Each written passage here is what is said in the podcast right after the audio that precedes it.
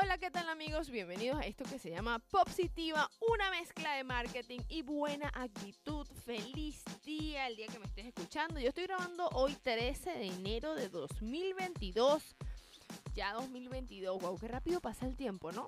Bueno, y el día de hoy te tengo un tema que sé que te va a encantar porque si tú tienes alguna ganas, de incursionar en el área digital, en tener productos digitales, este podcast, este episodio está hecho para ti. O sea, no es casualidad que tú lo estés escuchando, seguramente estabas por ahí en las plataformas digitales y estabas buscando un tema relacionado con, con, esto, con los productos digitales, cursos online, etcétera.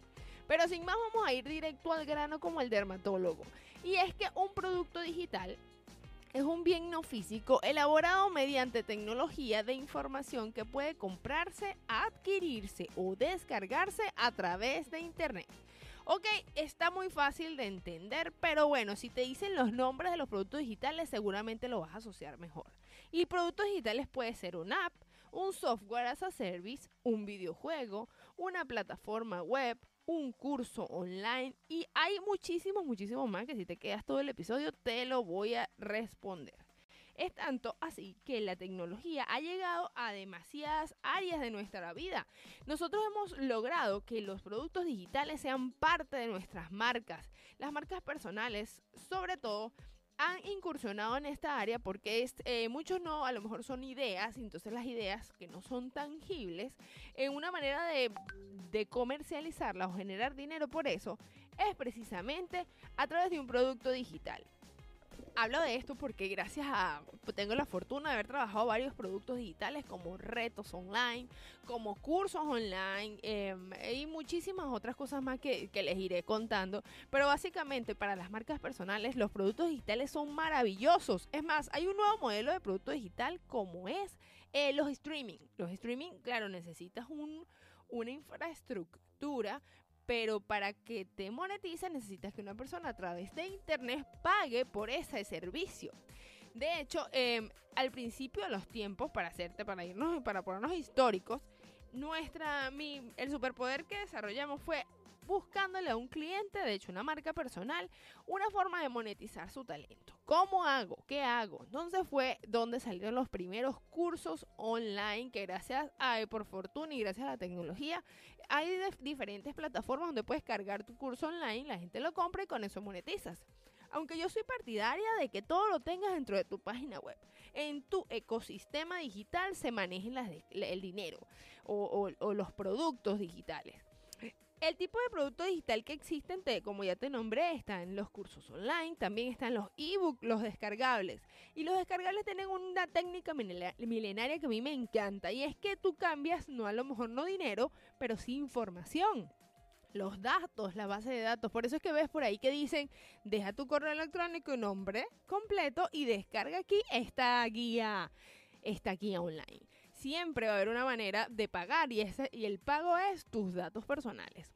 Para ti como, como consumidor, pero para la persona que está eh, del otro lado de la moneda, le es muy conveniente porque con tu correo electrónico es donde tú utilizas para loguearte en absolutamente todos lados. Entonces es súper, súper importante que tengas este. Ellos te piden tus datos, no dinero, pero el, créeme, la moneda de pago son los datos.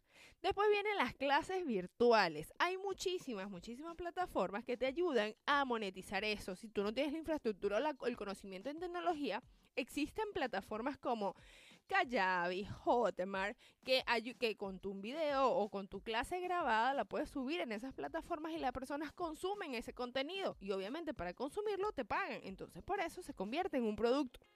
También están los webinars, los podcasts como este que estás escuchando, los audiobooks. Mira, hay un sinnúmero y todos van a depender de tu superpoder, como me gusta decirle. Si tú eres una persona que tienes una comunidad, ya necesitas un tipo de producto digital o pudieras tener ciertos productos digitales. Sin embargo, si tienes comunidad, pero no tienes esa información, yo te sugeriría que empezaras por los descargables porque ese es el primer paso, o sea, es como el ABC de los productos digitales. Aparte que eso te va a ayudar a medir el interés de las personas por, por el título en específico. Te voy a contar una anécdota bien reciente. Uno de mis clientes, él tenía puros, solo productos tangibles, eh, nada digital. Pero y tampoco tenía una base de datos y necesitábamos, era una necesidad porque también él no lo sabía, pero con los datos de los clientes no, no haces nada teniendo muchos seguidores en Instagram si no tienes el dato ni siquiera de uno. Es como ser millonario en monopolio. Así siempre lo digo.